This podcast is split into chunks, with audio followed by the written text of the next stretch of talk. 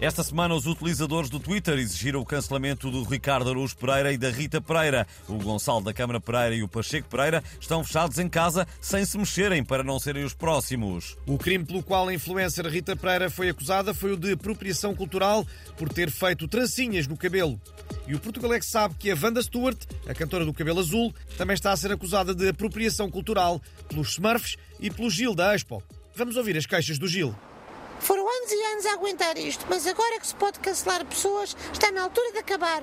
Esta senhora não só pinta o cabelo de azul, que não é a sua cor natural, como faz um penteado em onda igual ao meu.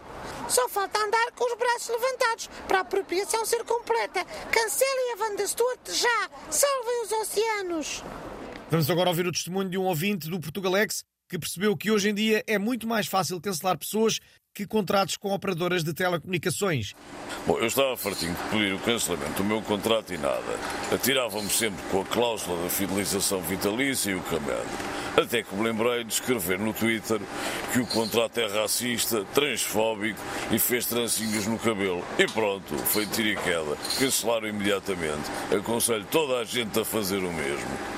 E acaba de nos chegar a notícia de que também Jorge Jesus eh, foi acusado de apropriação cultural eh, por usar o penteado de Camila Parker Bowles, a mulher do Príncipe Carlos. Epá, eu peço desculpas não ser a minha intenção apropriar-me de nada, né? Eu peço sempre ao barbeiro para me fazer o, o penteado Rod Stewart, porque acho que me favorece, mas pronto, vou, vou mudar para não ofenderem ninguém.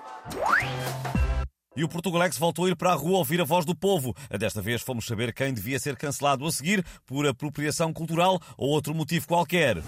Olha, o que veio cancelar de vez eram os programas do domingo à tarde das televisões generalistas, pá. Que aquilo é uma verdadeira calamidade. Ora viva, daqui fala o Nuno Melo. Escusam de dizer que o meu cabelo é apropriação cultural dos bonecos da Playmobil, porque é pelo lado que eu durmo melhor. É preciso ter topete. Cancelem aquele anúncio com os lados a cantar. Eu já tive de aumentar a dose do meu ansiolítico à conta daquilo, mas não cancelem a depilação brasileira, mesmo que seja apropriação cultural, ok? Boas, daqui fala novamente o Jorge Jesus. Eu acho que o pessoal da linguagem inclusiva é que anda a fazer a apropriação cultural da minha linguagem, né? Porque eu é que sempre disse jogadores e amigos, com E. E eles agora, para imitarem, né? eu acho que está mal, sinceramente. Como dizia o Descartes, quem muito imita, pouca pita. Ou era o Descartes ou o Fernando Pereira, agora já não me estou a ver, né?